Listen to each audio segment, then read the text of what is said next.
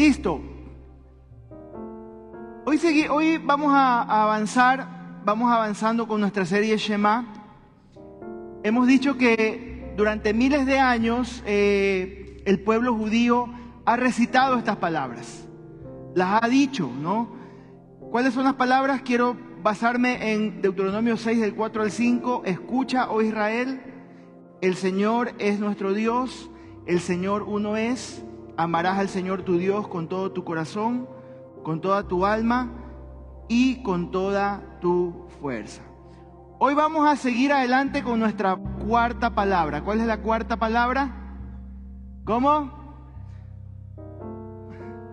No. Ya. Pero tienes que mirarlo a tu esposo y decir corazón.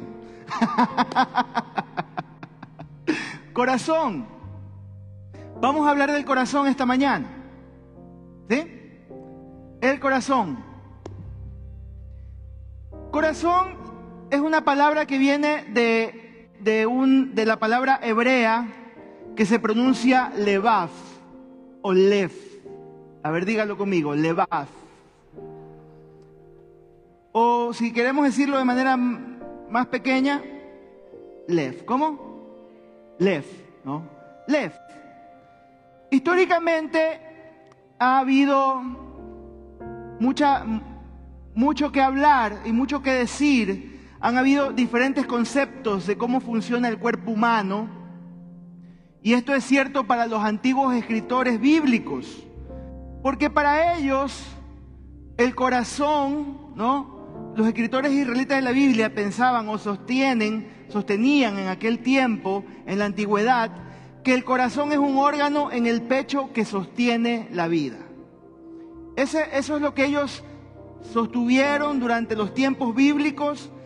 Los escritores hebreos y toda la gente en la antigüedad tenían la idea de que el corazón es un órgano en el pecho que sostiene la vida, ¿no? De hecho, hay una historia en la Biblia que nos habla de un ataque al corazón, ¿no? Cuando un hombre llamado Nabal se emborrachó y dice el texto así, ¿no? Por la mañana, cuando a Nabal ya se le había pasado la borrachera, su esposa contó lo sucedido, al oírlo, Nabal sufrió un ataque al corazón y quedó paralizado, ¿no? Ahora, los autores bíblicos hablan y dicen que esto de que el órgano sostiene la vida física, para ellos va mucho más allá de simplemente la parte física, ¿no?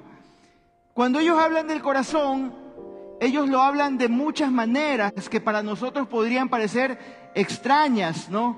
Nosotros que vivimos en esta época, eh, entendemos claramente cómo funciona el cuerpo humano, cómo funciona, eh, cómo funciona nuestro cuerpo humano. Pero en aquella época, cuando todavía la ciencia no había avanzado, no se entendía claramente, ¿no? El israelita, el judío antiguo, la antigüedad, no conocían del cerebro. No conocían que hay un órgano en nuestro cuerpo humano que se llama cerebro. Tampoco conocían de ninguna palabra de él, ¿no? Ellos se imaginaban que toda la actividad intelectual del hombre tiene lugar, ¿dónde? En el corazón. Siempre, y lo podemos ver en la palabra de Dios, cada vez que tienen que hablar sobre emociones, sobre sentimientos, sobre voluntad, ¿a qué se refieren los autores bíblicos? Al corazón. Era la forma como ellos describían esto, ¿no? Por ejemplo, en la Biblia tú sabes con tu corazón. En la Biblia tu corazón es donde entiendes y haces las conexiones. En el libro de Proverbios la sabiduría mora en el corazón y tu corazón es lo que usas para di- discernir entre la verdad y el error, como lo hizo el rey Salomón cuando, él estaba en, en el gobierno, ¿no? Así que el corazón es donde tú piensas, donde tú encuentras sentido a la vida y es ahí donde tú puedes hacer muchas más cosas, ¿no? Eh, por ejemplo, en la Biblia tú puedes entender claramente, ¿no? Y, tú le encuentras el sentido a la vida. La Biblia, en, en- en- perdón, en la Biblia el corazón es donde tú sientes todo tipo de emociones. Según la Biblia, tu corazón te sirven para tus emociones, ¿no?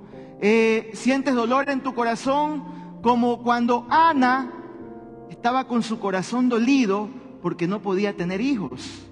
Primera de Samuel, en los primeros capítulos, usted puede ver a una mujer llamada Ana que estaba con su corazón quebrantado y dice que su, su corazón estaba derramado como agua. Tenía dolor en su corazón porque no podía concebir. De hecho, la frase un corazón roto viene del hebreo bíblico, ¿no? O un corazón partido no le inventó Alejandro Sanz, está en la Biblia, ¿no? ¿Ya? El corazón roto. También experimentas temor en tu corazón, según la Biblia. Cuando sientes temor, cuando te sientes con tu corazón derretido o estás angustiado, incluso cuando estás deprimido, es una experiencia o un sentimiento que nace de dónde? De tu corazón. Según lo que nos enseñan los autores bíblicos, ¿no? Pero entonces, hermanos, por otro lado, tu corazón es donde experimentas el gozo, según la Biblia. El hebreo, estar feliz, ¿no? Es estar bien de corazón. Así lo expresan algunas eh, versiones de la Biblia. Así que el corazón es el generador de la vida física, pero también es el centro de, de tu parte intelectual, ¿no? Emocional y aún hay más, hermanos, ¿no? En el hebreo bíblico, el corazón es donde tomas las decisiones motivadas por tus deseos. ¿no? Lo que se te viene a tu corazón. ¿no? Por ejemplo, David tenía en su corazón el construir un templo. ¿Recuerdan esa, esa historia? David tenía en su corazón el construir un templo, que por ello, ¿no? Como cuando Natán le dice a David, vaya y haga todo lo que está en su corazón. Entonces, ¿dónde nacen los deseos, los, los deseos y las intenciones y las decisiones? Nacen, según la Biblia, en nuestro corazón, ¿no? Entonces, hermanos, en la Biblia, el corazón es el centro de todo aspecto de la existencia humana como en el bien conocido proverbio, guarda tu corazón porque de él brotan todos los manantiales de la vida. Como dice la versión Reina Valera, sobre toda cosa guardada, porque de él, dice mana, fluye, ¿no? Fluye, fluye, fluye la vida, ¿no? Por otro lado, mis hermanos, el profeta Jeremías creía que el corazón del ser humano estaba enfermo espiritualmente. Estaba sucio espiritualmente, estaba dañado, era como un cáncer, ¿no? Como dice Jeremías 17:9, ¿no? Más engañoso que todo es el corazón y sin remedio. ¿Quién lo comprenderá, no? ¿Quién lo comprenderá? Yo a veces pienso que muchas de las canciones no cristianas han sido sacadas de, versículos como este, ¿no? Por ejemplo, esa canción que dice el profeta Gilberto, eh, Gilberto Santa Rosa, dice, la conciencia me dice que la debo dejar, pero el corazón me grita que no puedo. ¿Qué le parece, no? O la canción que dice el profeta Alejandro Sanz, es la fuerza que te llena, que te empuja, que te envenena, que te acerca a Dios, dice, te hace tropezar, te crea confusión, seguro que es la fuerza de dónde? Del corazón. Sí, yo fui también, también me, gustaba la música cuando no conocía al Señor. Sí, la fuerza del corazón. Y por eso que dice Jeremías, el corazón es engañoso y perverso más que todas las cosas, porque Tal vez por el corazón te quieres dejar guiar y tú dices, todo está bien, todo está lindo, qué hermosa que es, qué linda. Pero no te estás dando cuenta que te estás metiendo en una fosa de lagartos y te vas a meter en tantos problemas. ¿Cuántos dicen amén a eso? ¿Cuántos lo han experimentado? Testifico, pastor, dice. Me identifico, ¿no? Hermanos queridos, Jeremías había, había visto a toda una generación darle la espalda a Dios. Ellos habían empezado a sacrificar a sus propios hijos y ellos pensaban que eso era algo bueno, porque había nacido el corazón de estas, personas. Y para los profetas hebreos, ¿no? La única esperanza para la humanidad es que el ser humano tenga, el corazón del ser humano tenga que ser renovado totalmente. Es la única manera de que el, hombre, la mujer pueda funcionar en esta vida cuando el corazón del ser humano es renovado. Porque si no, pues las cosas siempre irán de mal en peor. El corazón es engañoso, es perverso. ¿no? Moisés, por ejemplo, dice, el Señor tu Dios circuncidará tu corazón y el de tus descendientes para que lo ames con todo tu corazón y con toda tu alma y así tengas vida. La única forma en que el ser humano, el hombre, ame a Dios es que su corazón tiene que ser circuncidado. Esto es una metáfora muy real, ¿no? Usted sabe a dónde se hace la circuncisión, ¿no? Pero el Señor dice, tienes que cortar, remover el mal, sacar la terquedad de tu corazón para que tú puedas realmente amar a Dios. Porque si no, no vas a poder hacerlo, ¿no? David, por ejemplo, después de que cometió adulterio y asesinato, le ruega a Dios, crea en mí, oh Dios, un corazón recto Dice, y renueva un espíritu recto dentro de mí. Es la única manera. Tal vez, eh, ¿qué, es lo que nos enseña el mundo secular, la vida? Dice, no, déjate llevar por el corazón. Ay, cuidado con eso, mis hermanos. Déjate llevar por lo que dice tu corazón. Si lo que dice tu corazón eh, te está dictando algo, eso es lo correcto. No, mis hermanos. Tenemos que tener cuidado. Si tu corazón no está renovado, entonces no es lo correcto. Si tu corazón todavía es un corazón impío, un corazón duro, un corazón que se va en pos de la maldad, no te está hablando lo correcto. Entonces tenemos que tener mucho cuidado. Esto nos lleva de vuelta al Shema.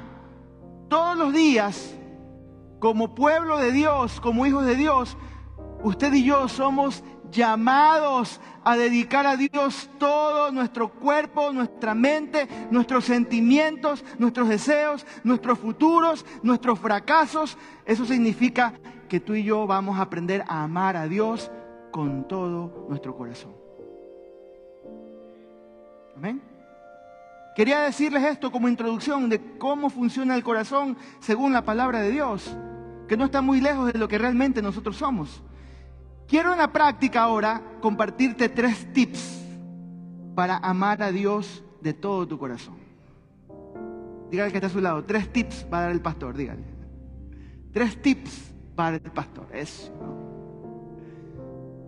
Número uno, mis hermanos. El primer tip que tú y yo debemos saber y entender para poder, para poder realmente empezar a amar a Dios con todo nuestro corazón es, es este. Él es la fuente. ¿Qué dice ahí? Reconoce que Dios mismo es la fuente de nuestro amor por Él. Yo quiero que usted se ponga la mano en su corazón por un momento. A ver, póngase. Ahí, póngase. Usted y yo debemos reconocer lo siguiente. Aunque nosotros amamos a Dios hasta cierto punto, reconozca esto en su corazón. Él no es el único al que amamos y a veces no es a quien amamos más. Este es un buen punto para que usted y yo podamos empezar. No es el único al que amamos. Y a veces hay personas, cosas, actividades, situaciones, gente, personas a quienes amamos más y los ponemos sobre Dios. Y muchas otras cosas siempre están tirando, ya puede sacarse la mano de su corazón. Muchas otras cosas siempre están tirando de nuestro corazón. Porque siempre hay cosas que empezamos a amar, aficiones, hobbies, cosas materiales que empezamos a amar. Y las ponemos ahí en primer lugar o están peleando con Dios, ¿no? ¿Y qué pasa? Aquí viene la pregunta, ¿Cómo podemos obedecer el mandamiento del Señor de amarlo con todo nuestro corazón? ¿Cómo podemos hacer? Si siempre hay otras cosas que, queremos amar. Miren, eso es lo que más amo de mi Dios, que Él es muy consciente de esta realidad. Y como Dios lo conoce todo, Él sabe que no somos capaces de generar tal amor en nosotros mismos por Él. Él lo entiende perfectamente, hermanos. Usted y yo necesitamos darnos cuenta de, que cuando Dios hace una demanda, Él tiene la intención de satisfacer esa demanda por nosotros. En otras palabras, mis hermanos, Él te quiere dar una ayudadita para que tú le ames a Él. Sí. Él pone la demanda, Él pone el mandamiento, pero Él también dice, como el ser humano es humano, necesita que yo lo ayude, necesita que le dé una mano. Y por eso es que me encanta lo que dice Primera de Juan 4:19, porque ahí podemos ver que nuestro amor por Dios se origina en dónde? En Dios mismo. Mi amor por Dios se origina en Dios mismo, no se origina en mi corazón, no se origina en mí mismo. Nosotros realmente no tenemos la motivación natural de amar y buscar a Dios. No nace de ti decir, voy a amar de aquí ante a Dios. Siempre tenemos otras cosas que amar, ¿no? Pero ¿sabe qué es lo que pasa? Mire lo que dice Primera de Juan 4:19. Nosotros amamos porque Él nos amó primero, ¿no? ¿Qué significa esto, mis hermanos? ¿Cómo usted y yo lo podemos parafrasear? ¿Cómo lo podemos entender mejor? Mire, ¿cómo, cómo se dice? Dios nos amó porque Él nos infundió su amor. Él nos amó primero porque Él nos infundió su amor y generó en nosotros el amor con el cual lo amamos a Él y podemos amar a los demás. ¿No? Y es el amor con el cual podemos amarle con reciprocidad. Los hijos de Dios que ya estamos caminando en las cosas de Él, sabemos de qué estoy hablando. Sabemos cómo funciona este misterio en nuestras vidas. Dios te ama, te salva, te perdona. Y como tú estás tan agradecido con Él por lo que Él ha hecho en tu vida, tú lo que haces es querer devolver ese amor. No le puedes pagar todo lo que Él ha hecho por ti, pero sí puedes hacer esto, aceptar su amor y poder retribuir, ser recíproco con tu amor hacia Él. Es la forma en la que funciona esta realidad, mis hermanos, ¿no? Lo dijimos en la semana pasada, no sé si usted recuerda el mensaje pasado. ¿De qué hablamos la semana pasada? A ver, ¿alguien que me recuerde? ¿No? De déjate amar, ¿no es cierto? ¿No? Hablamos de amar, ¿no? El amor, mis hermanos, no es solo un sentimiento. El amor es acción, ¿no? Tanto así, mis hermanos, Dios nos amó tanto así que llegó a ser un hombre. Estando en la gloria, estando sentado a la diestra del Padre, Jesucristo se hizo hombre. Lea Filipenses 2, del 5 al 9. Dice que se despojó a sí mismo, se hizo semejante a los hombres y estando en la condición de hombre, se humilló, haciendo, se humilló a sí mismo, haciéndose obediente hasta la muerte y muerte de cruz, ¿no? Una muerte muy vergonzosa, donde solamente los criminales eran condenados a la cruz, ¿no? Entonces, ¿qué hizo el Señor? Tanto fue su amor por, ti y por mí que vino a esta, a esta tierra, vino a este mundo, ¿no? Entonces, ¿qué pasa? Cuando tú escuchas el mensaje de salvación, tú respondes a ese amor. Tal vez estás muerto en tus delitos y pecados. Tal vez no quieres saber nada de Dios, pero cuando escuchas el mensaje, cuando el Espíritu de Dios empieza a abrir tus ojos y, puedes, y, vuelves en sí como el hijo pródigo, entonces tú dices, yo necesito de Dios, necesito el amor de Dios. Tu corazón es renovado y entonces tú dices, yo necesito empezar también a amarle como Él me está amando a mí. Como Él me ama a mí. Entonces, a partir de ese día, comenzamos a amar al Señor con el amor que Él infundió en nosotros. ¿Estamos claros, mis hermanos? ¿Estoy siendo claro? ¿Me estoy explicando? Entonces, lo primero es esto, Él es la fuente. Tú dices, hay gente que quiere obligarse tal vez a amar a Dios o no puede amar a Dios, no sabe cómo amar a Dios. ¿Sabe por qué no, no puede amar a Dios o no sabe cómo amar a Dios? Porque en primer lugar no ha recibido el amor de Dios en sus vidas. Su corazón no ha sido regenerado. Su corazón no ha sido transformado. Tú tal vez te sientas todas las semanas aquí y dices, Yo quisiera hacer lo que el, pastor está hablando, pero no sé, no puedo. ¿Por qué? Porque todavía no has nacido de nuevo, porque tu corazón no ha sido regenerado. Estoy hablándole al que llega aquí cada semana y aún no ha tenido un encuentro con Dios. Entonces por eso no puedes generar esta clase de amor, porque tal vez tú estás sintiendo el amor de Dios, pero no lo quieres recibir y por eso tampoco no lo puedes devolver. ¿Me, ¿me comprenden los cristianos? Espero que tú que estás aquí y que estás tratando de crecer, buscar a Dios, también lo estés entendiendo y abriendo, Dios te esté abriendo tu entendimiento para que tú puedas venir a Cristo y, puedas saborear lo rico que es eso. Disfrutar de lo hermoso que es eso.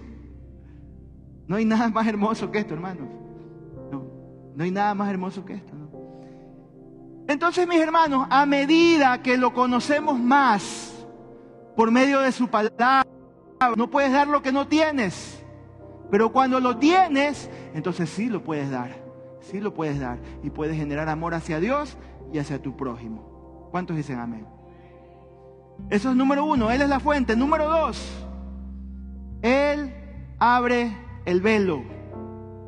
Número dos. Él abre el velo. Ayúdeme multimedia, por favor. Él abre el velo.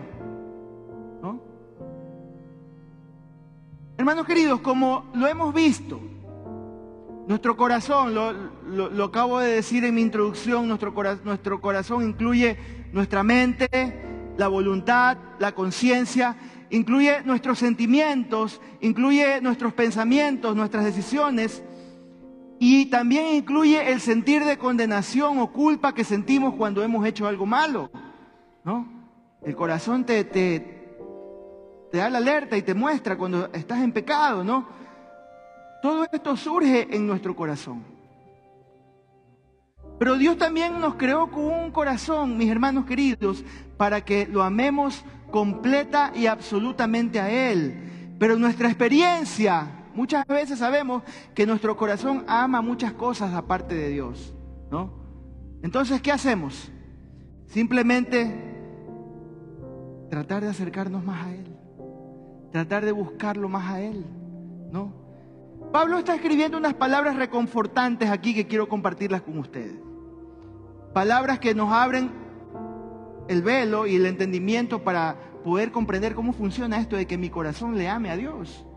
Miren lo que dice Pablo en 2 Corintios 3, 15 y 16. Dice, el velo está puesto sobre el corazón de ellos. Está hablando de los incrédulos. Todos en algún momento fuimos incrédulos. Todos, nadie aquí nació amando a Dios o, nadie, nadie, nació de, nuevo el día del nacimiento físico. Todos venimos incrédulos con un velo. Así, venimos a Cristo. Muertos en vida. Un velo. Nuestro entendimiento velado. No entendemos, no comprendemos. ¿No? No comprendemos y la gente no te entiende cuando ya eres cristiano. Entonces, ¿qué pasa? El velo está puesto en el corazón de ellos, pero su corazón se vuelve al Señor. Cuando su corazón se vuelve al Señor, ¿qué pasa? ¿Qué pasa cuando venimos a Cristo? El velo es quitado. Nuestros ojos espirituales se abren. Lo que no podías comprender cuando veías a otro cristiano, ese, ese hermanito está loco, es un pandereta, ese hermanito aleluya, ese yo no sé qué ha hecho, cómo que ahora ya antes era borracho, antes era mujeriego y ahora es todo santurrón, zanahoria. Cuando vienes a Cristo y el velo es sacado de tu corazón, entonces ahí es cuando tú y yo podemos entenderlo. Cuando tu corazón es, tus ojos espirituales que son parte de tu corazón, son desvelados, tú puedes entender las cosas. Cuando tu corazón está apartado del Señor y te fijas en cosas tales como pecados, preocupaciones, egoístas, placeres mundanos, tienes el velo puesto, hermanos, y tú y yo no podemos ver al Señor. No podemos entender el plan de Dios para nuestras vidas. Pero cuando volvemos a Él o cuando venimos a Él, cuando tú y yo venimos a Cristo, el velo es quitado podemos ver al Señor nuevamente, podemos ver su belleza, podemos ver sus, atributos, podemos ver sus virtudes y podemos ver cuán maravilloso es Él. Y, y, podemos entender su gracia, que es incomprensible, hermanos, ¿no? podemos eh, entender su amor, todo lo que Él está haciendo dentro de nosotros y de esta manera nuestro amor por Él crece. Porque el velo ha sido sacado de nuestra mente. ¿no? Entonces, ¿qué pasa? Nosotros podemos volver al Señor. Nuestros corazones vuelven a Él. Nuestro corazón es transformado, ¿no? Y podemos entender lo que Él está haciendo en nuestra vida. Cuando tú y yo volvemos es porque podemos invocar su nombre. Tú y yo podemos acercarnos a Él, orar, ¿no? Confesar nuestros pecados, ¿no? Poder practicar la vida cristiana, caminar como hijos de Dios y Él empieza a restaurar nuestro corazón. Entonces, Él es quien quita el velo. Y número tres, mis hermanos, ¿cómo tú y yo podemos amar a Dios? O el proceso para poder amar a Dios. Número tres, amar a Dios con todo nuestro corazón. ¿Cuándo comienza? Comienza hoy. Me encanta lo que dice Hebreos 3.15. Léalo conmigo. Dígalo en voz alta. A ver, uno, dos y tres. Si ustedes oyen hoy su voz, no endurezcan sus corazones como sucedió en la rebelión. Este versículo normalmente lo usamos los predicadores cuando estamos lanzando la red, ¿no? Cuando estamos haciendo el llamado para la salvación, ¿cuántos quieren venir a Cristo? Si escuchas hoy su voz, no endurezcas tu corazón, etcétera, etcétera, ¿no? Y, normalmente es la forma como se lo usa y está bien, es correcto, ¿no? Pero aquí, hermanos, el autor de Hebreos, ¿sabe quién le está hablando? Le está hablando a creyentes. Le está hablando a cristianos, a hijos de Dios, a gente que ha, sido, ha nacido de nuevo, que se han, ¿qué cosa? Perdido de su primer amor. Él está hablando a gente que ha sido cristiana, que conoce al Señor, pero en algún momento empezaron a desinflarse espiritualmente, empezaron a deslizarse espiritualmente, empezaron a permitir cosas en su vida. A ese tipo de personas aquí el autor de Hebreos le está hablando. ¿Cómo es notorio que alguien ha dejado de escuchar la voz de Dios y que ha endurecido su corazón? Bueno, cuando empiezas a tolerar el chisme, cuando empiezas a tolerar las malas palabras, cuando empiezas a tolerar el doble sentido, ya no quieres venir a la iglesia, ¿no? Estás más preocupado por el dinero y por las cosas de este mundo, por las cosas materiales. Has dejado de orar y ya no te enterneces con la adoración, con los tiempos de Dios. Ahí te puedes dar cuenta cuando alguien ha endurecido su corazón o cuando alguien no conoce al Señor realmente y su corazón está endurecido y por más que le traigas al mejor predicador del mundo, esa persona no quiere saber nada de Dios. Así te puedes dar cuenta cuando alguien que ha sido cristiano o que dice ser cristiano, pero que realmente su corazón está endurecido. Y, y déjeme decirle algo, es muy fácil y muy sutil llegar a tener un corazón endurecido. Muy fácil, mis hermanos. Muy fácil. Porque el enemigo no está apurado en sacarte del propósito de Dios. El enemigo no está así. Vamos. No. Él se toma su tiempo. Y todo es muy sutil. Y todo es muy tranquilo. Y, todo, y, y las cosas van pasando de a poquito. ¿No? De a poquito, lentamente y empiezas a tolerar cosas, empiezas a racionalizar. Pero ¿qué tiene de malo? Todo el mundo lo hace. Yo soy imperfecto. ¿Qué tiene de malo que yo también permita esto en mi vida? ¿Qué tiene de malo que yo por abajo esté haciendo mis negocios turbios? No tiene nada de malo. Estoy proveyendo a mi familia. Racionalizamos. Eso es que tu corazón se está endureciendo, mis hermanos. Cuando estás permitiendo los chistes en doble sentido, eh, los hombres o mujeres también, empiezas a chatearte con gente del sexo opuesto empiezas a hacerles comentarios, a mandarles corazoncitos y cosas así. Estás endureciendo tu corazón y estás permitiendo cosas que no son correctas en tu vida. Cuando empiezas a ver pornografía en tu computadora o en tu teléfono y ya no te, no te afecta, ya no sientes que, tu corazón, que, que Dios te está convenciendo de pecado. Todas estas cosas son, todas estas cosas son endurecimientos del corazón. Y el Señor te dice, hoy, hoy es que tienes que escuchar al Señor. Amar al Señor con nuestro corazón empieza hoy, no mañana, no pasado. Hoy día, mi hermano, hoy día, mi hermana.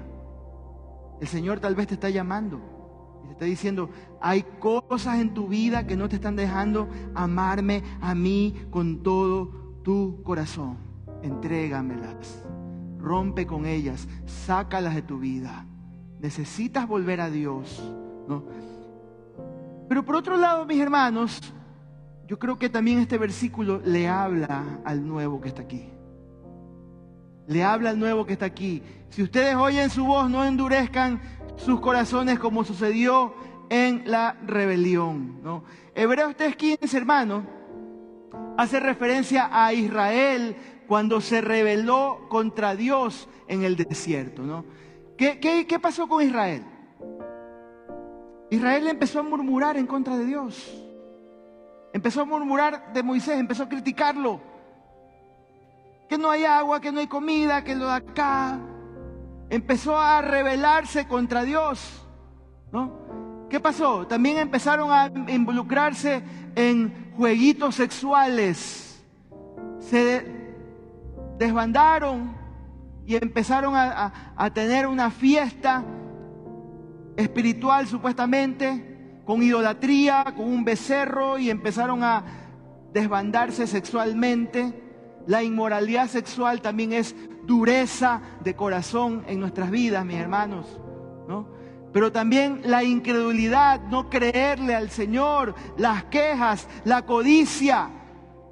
No hay nada peor para el Señor que cuando sus hijos se están quejando. Y eso fue una de las cosas que el Señor tanto le fastidió. Ellos oyeron a Dios, mis hermanos. Y muchas veces todos nosotros ya hemos escuchado a Dios, sabemos de Dios, ¿no? Ellos vieron sus milagros, tal vez usted y yo hemos visto la mano de Dios en nuestra vida, en nuestros hijos, en nuestra familia, aquí mismo con los hermanos de la iglesia, ¿no? Ellos comieron el maná del cielo, fueron la provisión de Dios en medio del desierto. ¿Cuántas veces Dios no te ha provisto, te ha bendecido? Te ha dado todo lo que necesitas aún en medio del desierto. ¿No? Dice que bebieron agua de la roca en medio del desierto. Moisés pegó en la roca y habló y que empezó a salir agua pura, manantial de esa roca. Ellos vieron todo esto, ellos saborearon todo esto, pero aún así sus corazones estaban endurecidos. Y es probable que pase eso contigo, mi hermano, mi hermana. Que tú has visto tantas cosas de parte de Dios. Has visto la mano de Dios, la misericordia de Dios. Él te ha hablado. Él te ha advertido. Él te ha cogido. A veces te has ido por un camino chueco, pero Él con su misericordia, hijito, por aquí. ¿no? Con su amor. Él te ha, te ha traído el camino correcto. Y Él ha, caminado contigo, pero tu corazón sigue duro y sigues empecinado en vivir de la misma forma y hacer las cosas que no tienes que hacer y vivir la manera que no tienes que vivir y ser egoísta y ser materialista y querer hacer las cosas a tu manera. Tu corazón está endurecido y eso no te deja buscar de Dios. Eso no te deja buscar de Dios. Por eso, Hijo de Dios, Él te dice, si escuchas hoy su voz, no endurezcas tu corazón. Todos los días Dios está llamándote. Aún si, aún si aún no eres hijo de Dios, hoy Dios te está llamando. Este mensaje es para ti, mi hermano, mi amigo que estás aquí. Este mensaje es para ti. Él está tocando la puerta de tu corazón, ¿no? Él quiere que tú le dejes entrar. No endurezcas tu corazón, mi querido hermano, mi querida hermana, ¿no?